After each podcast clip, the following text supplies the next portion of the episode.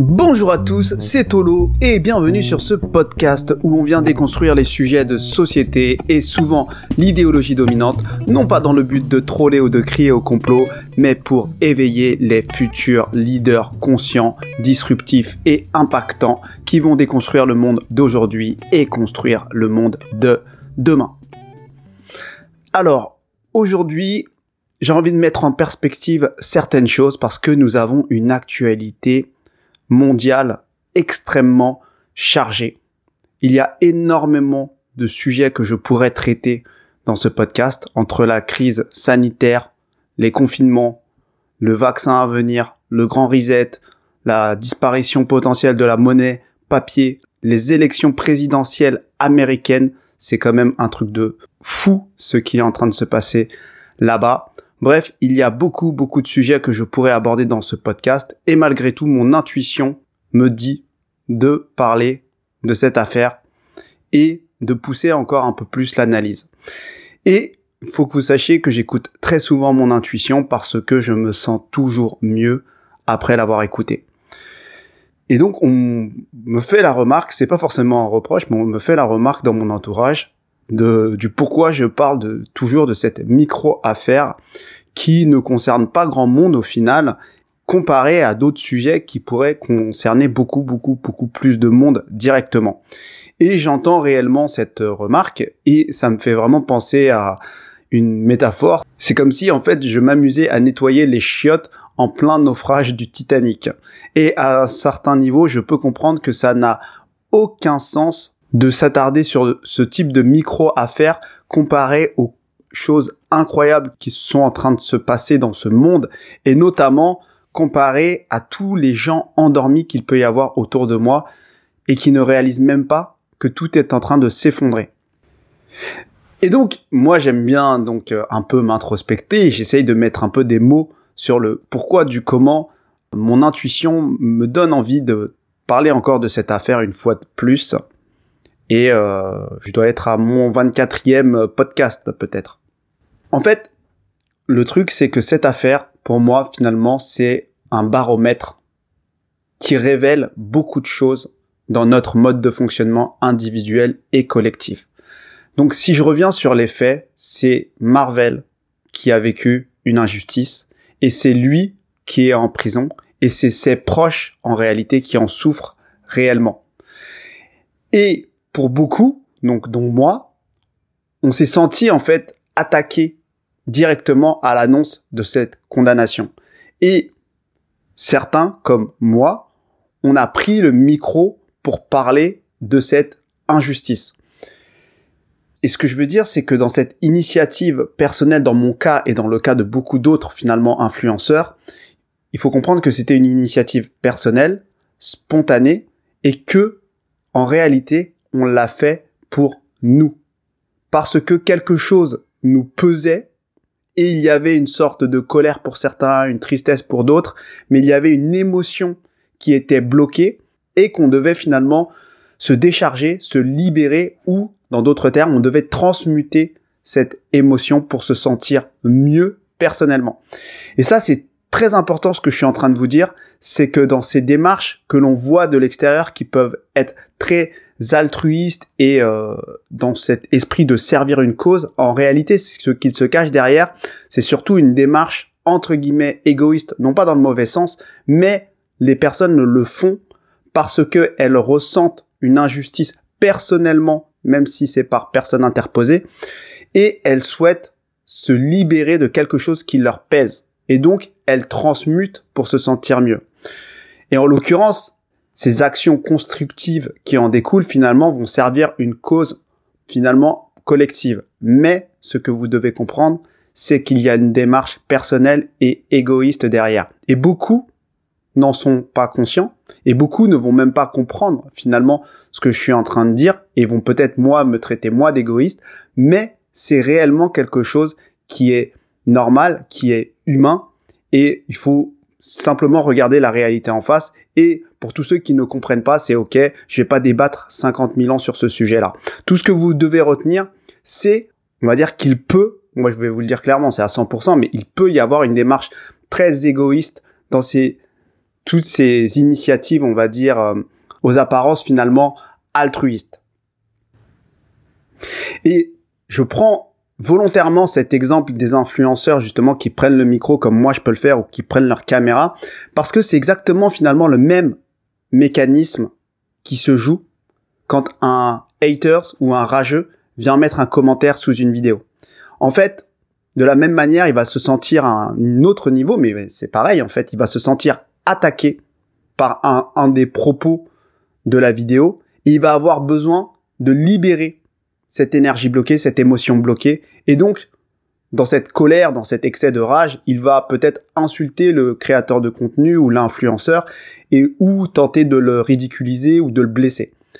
Mais c'est exactement le même process, c'est qu'il le fait aussi d'un point de vue personnel, spontané et égoïste. Et je vous prends ces deux exemples qui peuvent paraître aux antipodes, mais c'est pour vous expliquer ce mécanisme finalement de transmutation de l'émotion qui peut être bloquée à un niveau individuel qu'on peut transmuter et libérer soit à travers quelque chose de nocif, soit à travers quelque chose de constructif.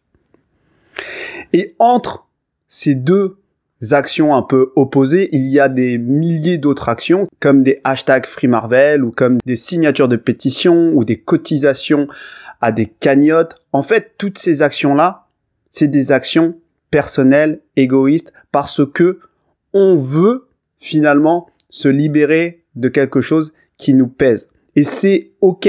Je dis pas ça dans le sens négatif. C'est juste un process, un mécanisme presque énergétique que l'on doit juste prendre conscience.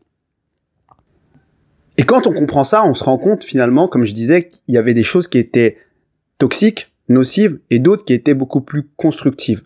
Et c'est là où je veux en venir, c'est que on doit pouvoir évaluer notre manière de transmuter nos émotions au quotidien.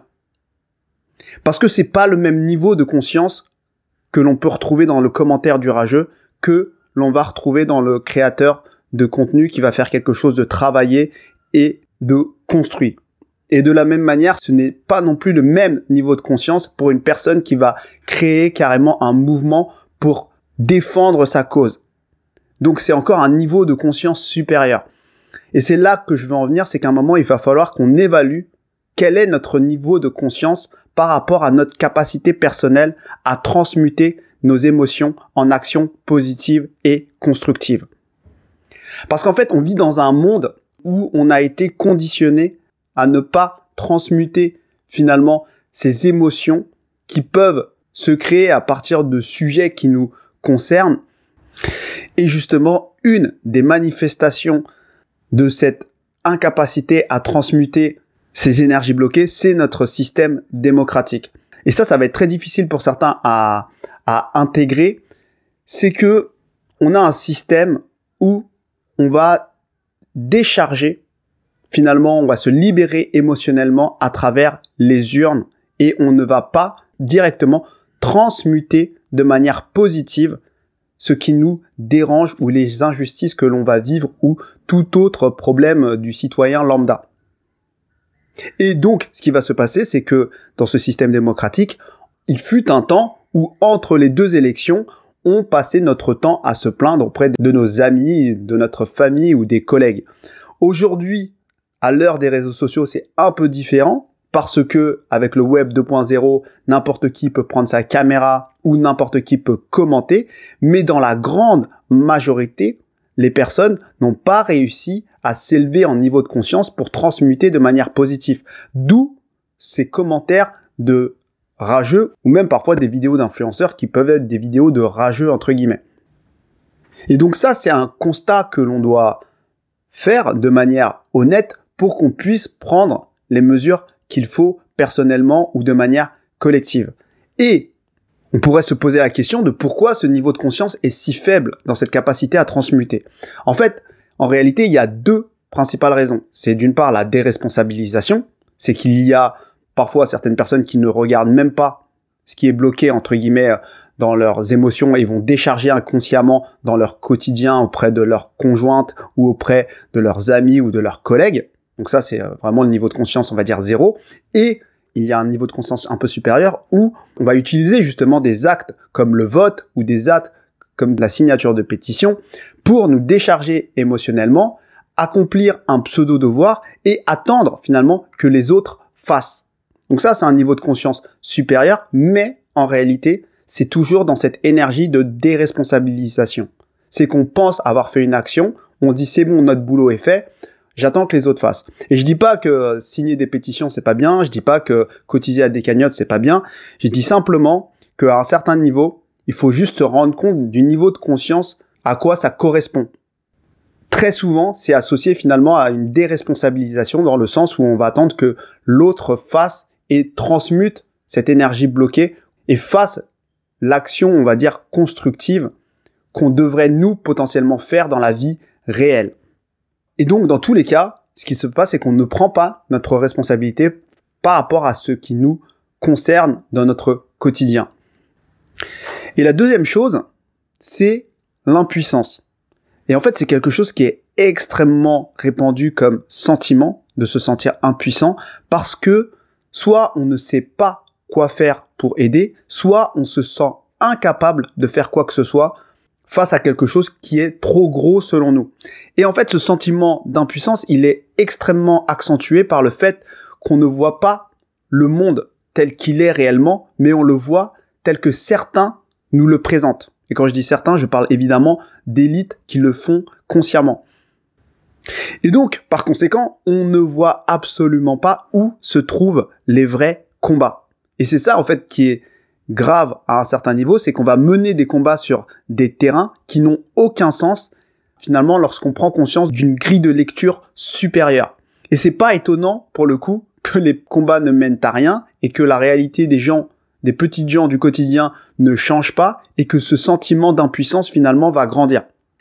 Et donc c'est ces deux notions de déresponsabilisation et d'impuissance qui vont finalement nous éloigner de cette montée en niveau de conscience et qui va nous permettre finalement de transmuter de manière positive certaines émotions négatives qui peuvent être bloquées. Et donc je te raconte tout ça parce que au-delà de cette affaire Marvel Fitness, on doit en fait se poser la question où on en est par rapport à tout ça? Où on en est par rapport à notre capacité à transmuter nos émotions en actions constructives à un niveau déjà personnel.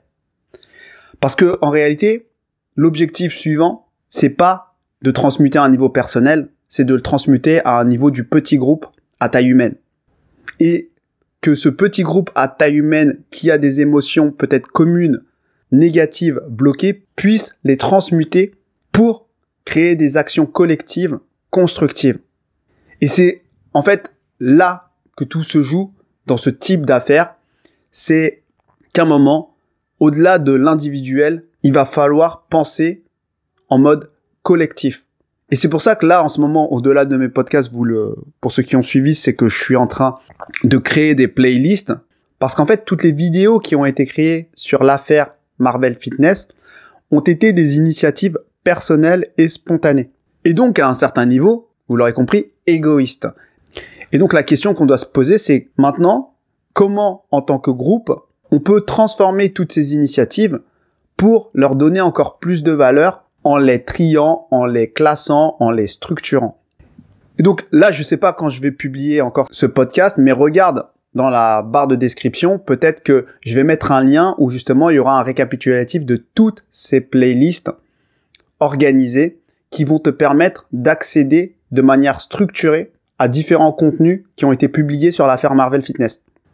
Et donc c'est ça le sujet, c'est que à un moment, que ce soit au niveau personnel ou au niveau collectif, on produit, on prend de la hauteur, on trie, on classe, on structure. Ça, c'est vrai déjà à un niveau individuel, mais c'est obligatoire finalement au niveau collectif. Et le truc, c'est que plus on va structurer, plus on va comprendre pourquoi on structure de cette manière.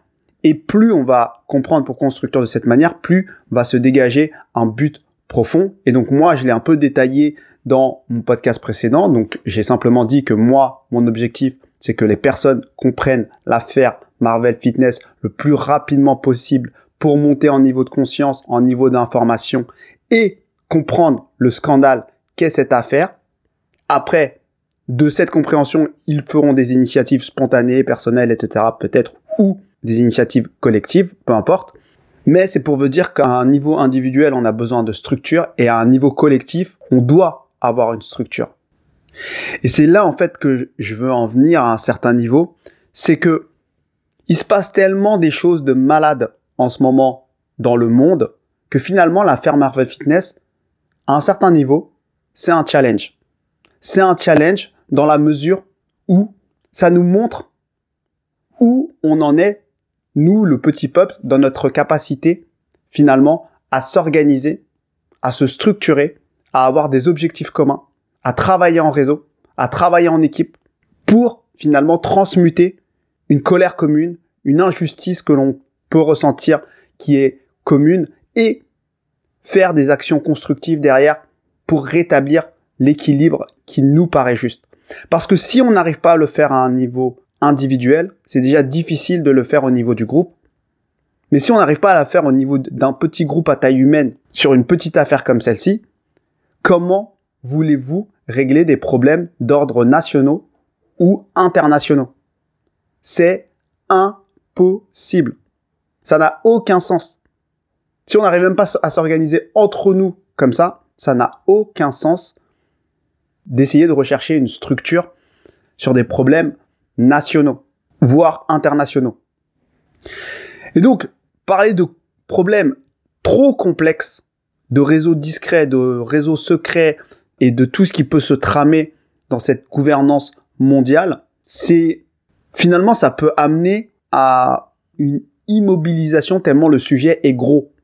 Mais par contre, sur des petites affaires comme ça, de pouvoir comprendre qu'il y a des réseaux discrets qui sont en action, qu'il y a des intentions plus profondes qui sont derrière certaines condamnations, eh ben je me dis que là, peut-être, sur des sujets plus petits, ça vaut le coup, finalement, non pas d'obtenir forcément tout de suite justice, mais de pouvoir se structurer pour un but commun, pour pouvoir finalement transmuter quelque chose qu'on a en commun, on va dire.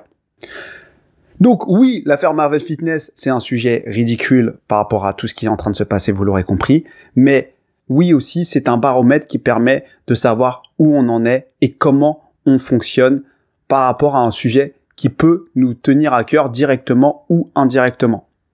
Donc, si tu as des initiatives à proposer et que tu ne sais pas par où commencer et tu ne sais pas comment faire, n'hésite pas à me contacter. Si tu ne sais pas quoi faire mais que tu voudrais faire quelque chose n'hésite pas à, me contacter. Là, moi, mon sujet, c'est plutôt de me dire comment faire des choses constructives sur cette affaire et au-delà de cette affaire. Et vraiment, c'est même au-delà de cette affaire, comment finalement se structurer au niveau du groupe. Donc, n'hésite pas à me contacter plutôt sur mon mail, c'est là que je réponds si tu veux me contacter directement. Donc mon mail est accessible sur ma chaîne YouTube, tu trouveras l'information. Et n'hésite pas, euh, si par contre tu as aimé cette vidéo, à liker. Si tu veux commenter ou partager des choses, à commenter dans l'espace commentaire. Et si tu veux la partager à des amis, n'hésite pas. Et n'hésite pas donc à t'abonner. Je te souhaite une bonne journée et à bientôt.